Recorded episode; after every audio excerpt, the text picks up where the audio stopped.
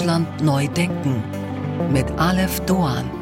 Einen wunderschönen guten Tag allerseits. Willkommen zu unserem Audio-Wochenend-Magazin.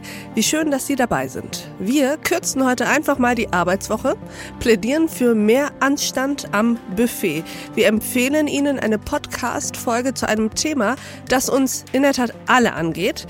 Doch zunächst sprechen wir über die Auswirkungen eines ungeheuerlichen Jahrestags.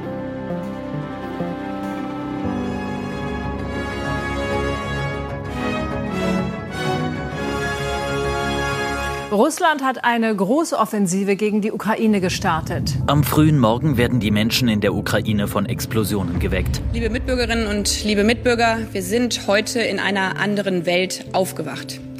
Nach Monaten der Vorbereitung von Lügen und Propaganda hat Präsident Putin heute Nacht entschieden, seinen Drohungen schreckliche Taten folgen zu lassen.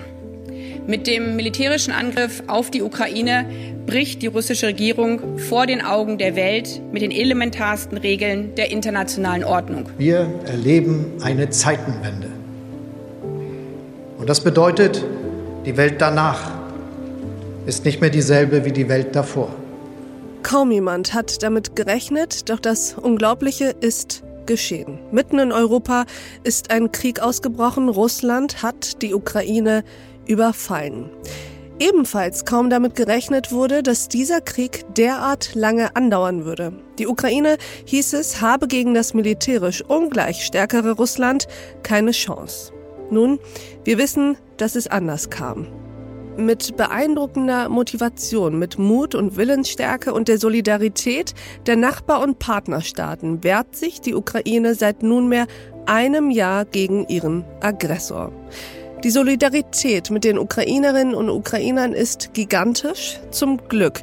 Doch es stellt sich natürlich die Frage, wie lange eigentlich noch? Zwar ist der viel befürchtete Wutwinter nicht eingetroffen, doch ein Thema hat wieder Konjunktur.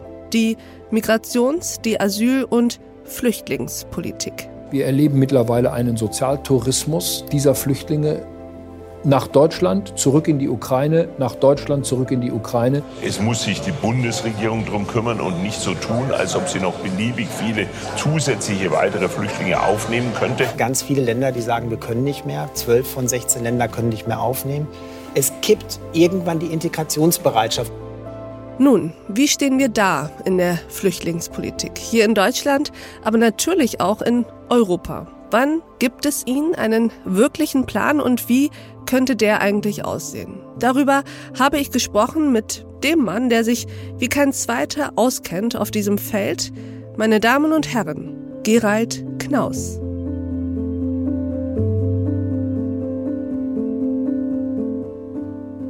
Ja, mein Name ist Gerald Knaus. Ich bin in Salzburg geborener Österreicher, der in Berlin lebt und eine Denkfabrik leitet, eine unabhängige Institution, die sich mit der Demokratie und den Gefahren der, für die Stabilität in Europa seit jetzt 24 Jahren beschäftigt. Habe in letzter Zeit auch zwei Bücher über Migration und Flucht geschrieben. Eins 2020, welche Grenzen brauchen wir? Und eins im letzten Jahr, Wir und die Flüchtlinge, wo ich versuche zu zeigen, wie bei diesem extrem emotionalen Thema von Flucht, Asyl und Grenzen eine humane Kontrolle aussehen könnte. Wunderbar. Und Herr Knaus, genau über diese Themen wollen wir heute auch sprechen und an Ihrer Expertise anzapfen, sozusagen. Ich habe im Moment das Gefühl, dass wir wieder mehr über Fluchtpolitik sprechen, auch über Migration sprechen.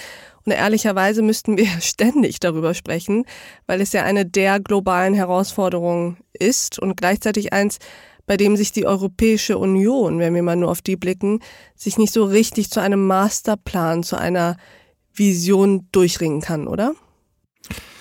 Ja, ich glaube, dass es tatsächlich, und das ist äh, erklärbar, aber bedauerlich, ein Thema ist, das extrem von den Zahlen der Ankommenden abhängt. Und äh, vor wenigen Jahren ist die Zahl der Menschen, die über das zentrale Mittelmeer nach Italien gekommen sind, auf 20.000 im Jahr gefallen. Im Jahr 2021, 2022 hatten wir sehr niedrige Zahlen, die nach Griechenland kamen.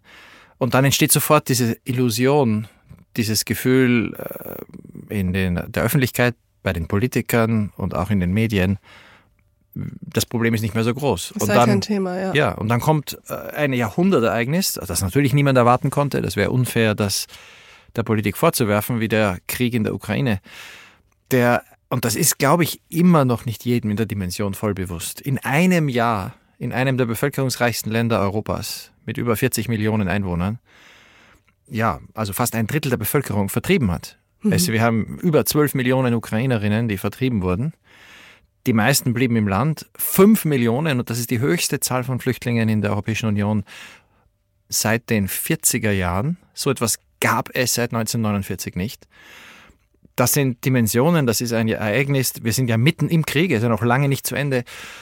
Und es ist ein Krieg, in dem das Ziel der Kriegsführung von Wladimir Putin von Anfang an und auch jetzt sehr sichtbar darin besteht, die Ukraine so zu terrorisieren, dass Millionen fliehen. Mhm. Und das hat in kürzester Zeit, seit dem Februar, Ende Februar letzten Jahres, das Thema natürlich vollkommen verständlicherweise zu einer der größten Fragen der deutschen und europäischen Politik gemacht, weil eben im letzten Jahr Deutschland mehr Menschen Schutz gewährte. Über 1,1 Millionen Menschen bekamen in Deutschland Schutz als in irgendeinem Jahr in der Geschichte der Bundesrepublik.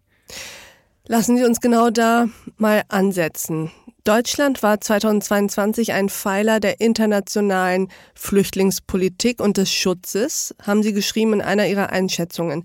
Das ist jetzt natürlich nobel, doch die praktischen Probleme, die damit einhergehen, lassen sich ja auch nicht von der Hand weisen. Die Kommunen fordern Unterstützung, Entlastung, fordern Hilfe. Wo stehen wir denn eigentlich in der Flüchtlingspolitik im Moment hier in Deutschland?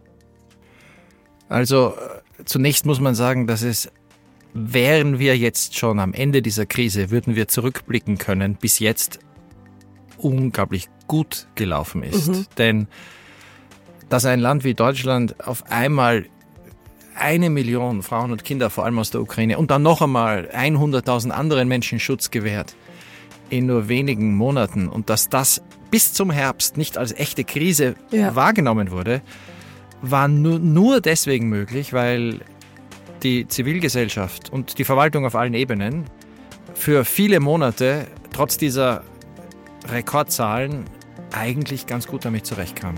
Aber das mhm. Problem war, es hat nicht aufgehört im Sommer. Diese Folge in voller Länge finden Sie auf thepioneer.de oder in unserer Pioneer App. Bis dahin, auf sehr, sehr bald. Ihre Alef Doan.